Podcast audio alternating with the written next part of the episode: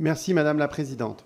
Alors l'IA est un outil numérique potentiellement utile pour l'éducation, qui vient s'ajouter à d'autres comme Internet, Wikipédia ou les réseaux sociaux.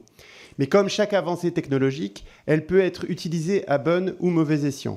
Pour bien cerner les potentialités, mais aussi les risques, il est nécessaire de bien comprendre les spécificités de l'IA. Concernant l'IA, il me semble qu'il y a deux ruptures distinctes sur lesquelles je voudrais d'abord vous interroger. D'abord, l'IA générative, comme ChatGPT, peut produire des récits vraisemblables, mais faux. C'est vertigineux.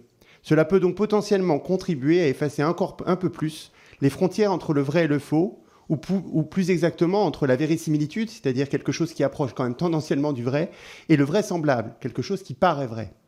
D'autre part, l'IA induit une dilution du nécessaire référencement de nos, de nos sources de connaissances. Nous ne savons plus d'où vient la connaissance et quel est le niveau de fiabilité des émetteurs d'informations qui ont produit les textes.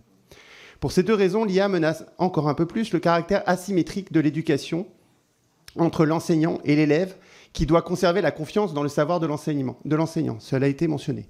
Dans ce contexte, ma première question est la suivante.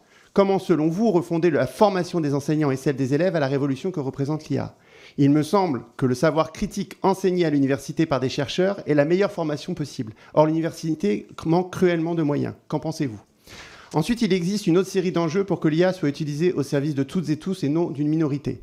Nous le savons, l'IA peut reproduire les stéréotypes, notamment de genre, comment l'éviter quel garde-fou imaginez-vous pour que la communauté éducative et le service public gardent le contrôle sur les données, ça a été mentionné, mais aussi sur certaines tâches éducatives, quand l'usage de l'IA pour la correction de copies, la rédaction d'examens ou la sélection d'étudiants peut être une source de profit pour quelques startups Enfin, ma dernière question est la suivante. Comment éviter que la fracture numérique soit renforcée avec la génération de l'IA Je vous remercie.